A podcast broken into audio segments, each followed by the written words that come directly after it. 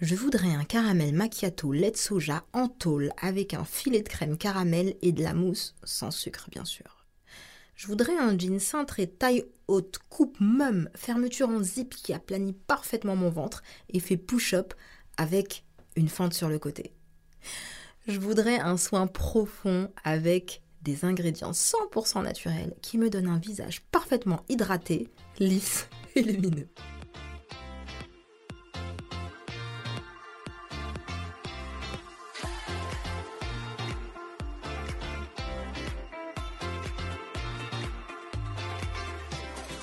Bonjour et bienvenue sur le podcast Je suis belle et je fais pas exprès.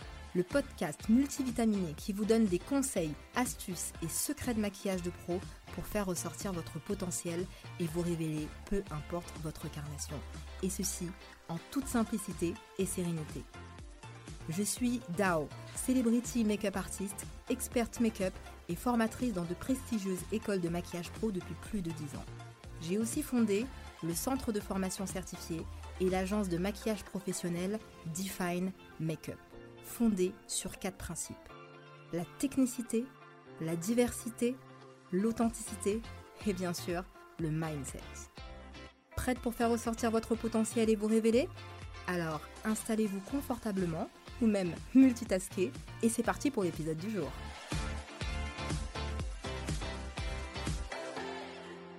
Je suis toujours impressionnée lorsque j'entends la plupart des personnes exprimer avec précision et subtilité au millimètre près leurs besoins et goûts personnels. Deux mots d'ordre, bien-être et excellence. Tout ce que j'aime. Cela signifie donc que vous avez une capacité naturelle à aligner vos propres envies et besoins sur mesure avec votre produit de destination. Eh bien, la deuxième question que je me pose, du coup, les amis, c'est pourquoi ils ne font pas pareil avec leur choix de produits de maquillage. Pourquoi baisser ses exigences et parfois faire un peu trop confiance à mon goût aux autres personnes qui n'ont pas exactement les mêmes besoins que vous? Eh bien, après analyse, j'ai remarqué que l'on a tendance très souvent à baisser nos exigences sur les produits que l'on subit. C'est-à-dire les produits qui viennent pallier d'abord à une problématique, un manque ou des éléments sur lesquels on a peur de se tromper afin d'amoindrir le résultat maquillage final. On va chercher des conseils auprès d'un professionnel, on lui confie tout, le choix du produit, son expérience personnelle, ses goûts, ses envies, ses exigences. Erreur Guys, sachez que la clé du choix du meilleur produit pour vous tel qu'il soit, c'est vous. Alors aujourd'hui, les amis, voici pour vous mes conseils pour choisir votre produit préféré en prenant l'exemple sur le choix d'un fond de teint. C'est parti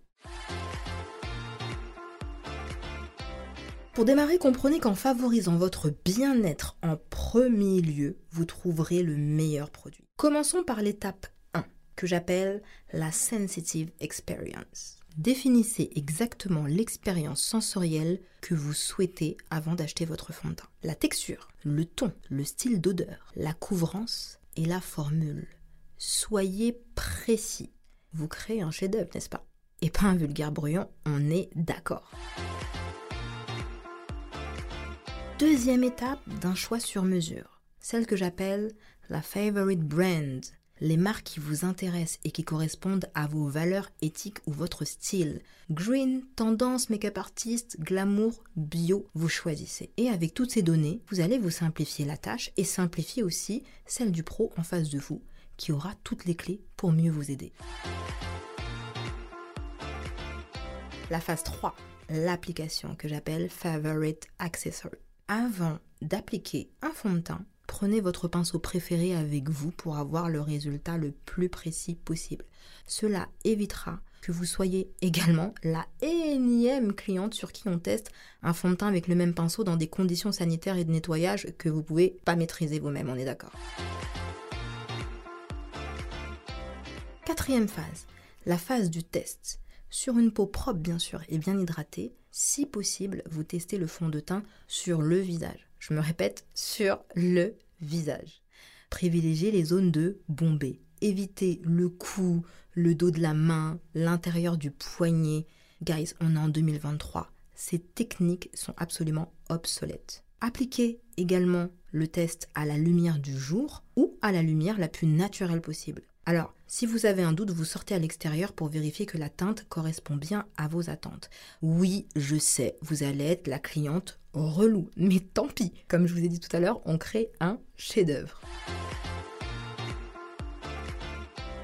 Toujours dans l'application test, favorisez des mouvements ascendants, c'est-à-dire du bas vers le haut, et veillez à ce que le fond de teint ait bien pénétré le visage. Ces deux éléments vont améliorer considérablement l'effet de votre fond de teint sur votre peau.